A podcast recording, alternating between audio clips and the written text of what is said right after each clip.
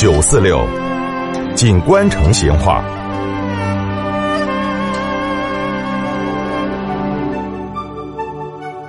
听众朋友，这个沙河呢，是我们成都除了府南河以外的另外一条历史悠久的河。今天哈，我们就来摆下它的龙门阵。据这个史料记载，在汉代之前，沙河呢，当时的名字叫油脂沟。哎，说到这个油脂沟，大家不要误解了哈，啊，以为它很脏哈。这个油脂沟的水，它是非常的清澈，在这个阳光跟月光底下，那你看到是波光粼粼，就像给上了明油两个一样。所以呢，它得了油脂这个名字，跟我们现在的哎这个观念不同。到了这个汉代，这条油脂沟呢就被喊成叫了神仙水了。为啥子要改成叫神仙水呢？有一个说法，是因为这条河上当时有座神仙桥。这个神仙桥哈，还有个传说，说是在周代的时候，这个函谷关令允喜就跑去服老子的药，但是呢，走拢了又没有遇到老子。哦，就听到说这个老子已经在城北的油脂沟桥上等他了。这个等到这个允熙和紧赶慢赶赶到这个油脂沟的时候，哦，结果看到桥上人花花都没得一个，他就转起脑壳的到处瞧，哦，只看到天上是紫云浮空，哦，晓得了，这个老子已经化作祥云嘛，成仙升天了。那么这个油脂沟桥。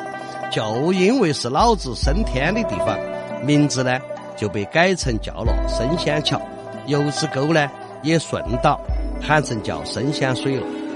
到了元代，这个蒙古人入驻中原，他们呢就讲究穿金戴银，所以金银的需求量就很大。除了开采这个金矿银矿，还在河后头去捞那个沙金。据说成都的官员就认为，既然老子升天，哎。都选到那个升仙桥，那么这个地方必定有名堂哦，起码这个河后头强得有沙金，所以呢，就组织了成百上千的劳工下河去淘金。那么整到没有呢？哎，整到了。据史料记载，每天可以淘得数十两的沙金，上交给官府。另外呢，这个升仙水的河沙不但粗，而且硬，就是喊的那种叫金刚砂的哦。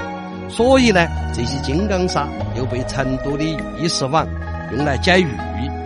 到了这个明代，可能是金妈也遭淘完了，只剩沙了。这个生鲜水呢，就慢慢的被喊成叫沙河了。据明史记载，当时的沙河啥子样子？源头水急且深，上沿清流不息，下游水流舒缓，平静如镜。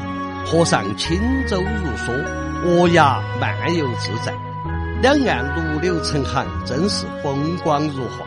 所以，这个明清两代的时候，成都人嘛都经常跑到这个沙河来避暑休闲。清代的成都人就有这么一句口头禅：“春日踏青款花期，夏天避暑沙河畔。”哎，想象一下嘛，有点安逸哦。好。沙河的龙门阵，今天就摆到这儿，下次接着摆。